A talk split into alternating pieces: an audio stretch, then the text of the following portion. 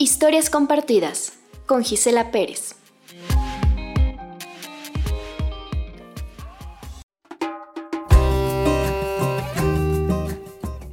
Hola, mi nombre es Antonia y hace 11 años que empecé con las terapias y de lo primero que me preguntaron fue si me había casado enamorada. En ese entonces las respuestas fueron tal vez, tal vez no, más bien estaba enamorada del amor, creí que era lo mejor y hasta llegué a pensar que inconscientemente me había casado por darle gusto a mi mamá. Y ahora, en estos tiempos reflexionando, la realidad es que no me importa por qué lo hice.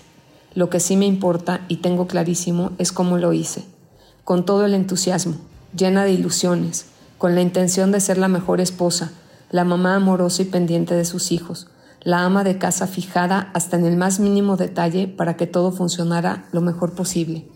Nuestro departamento lo primero que tuvo fue un florero. Quería belleza y vida ahí, aunque estuviera vacío.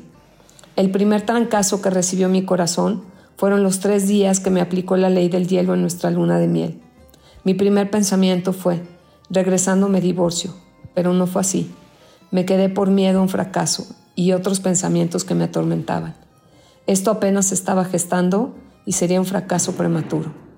Con los años fueron muchísimas puñaladas por todo mi ser que poco a poco fueron matando mi alegría, mis ilusiones, mis detalles, mi pasión y muchas veces mis ganas de vivir.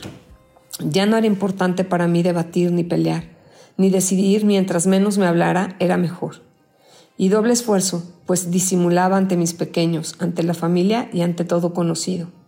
En ese oscuro y solitario camino me abrazaba el miedo, ríos de lágrimas del amor eterno desvanecido, del duelo llevado día a día, de un te amo después de un castigo de silencio, de una soledad brutal en un domingo en familia. Nada, nada nunca fue suficiente para él por más que me esmerara. Recojo mis pedazos de cada rincón antes de abrir la puerta. ¿Qué pensará aquel hombre que me tuvo toda entera?